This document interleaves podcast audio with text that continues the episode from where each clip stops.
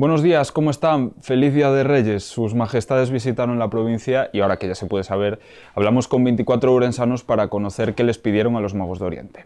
24 agentes de la sociedad urensana que nos cuentan sus deseos para este 2024. Nos lo relata Sergio Conde.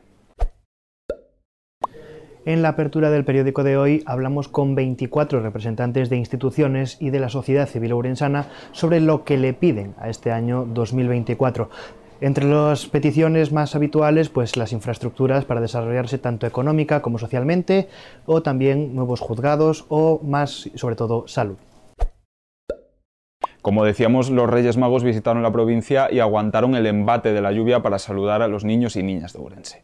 Hubo cabalgatas en la ciudad y en otras villas, así como recepciones reales y visitas a residencias de mayores. Todo esto antes de una noche mágica en la que los Reyes Magos repartieron ilusión entre la infancia urensana. Sin embargo, la actualidad no se detiene y cambiamos de tema para conversar con el responsable de la unidad de endourología del Hospital de Santiago. El urensano Daniel Pérez Fuentes explica cómo se eliminaron piedras en el riñón a una embarazada en una operación pionera en España. Nos lo cuenta Xanacid. Así es, hasta ahora solo se habían realizado 16 intervenciones de este tipo en todo el mundo.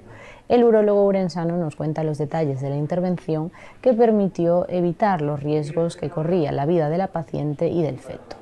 El profesional pone en valor la experiencia de los sanitarios participantes en la cirugía, así como la dotación tecnológica que les permitió llevar a cabo la operación.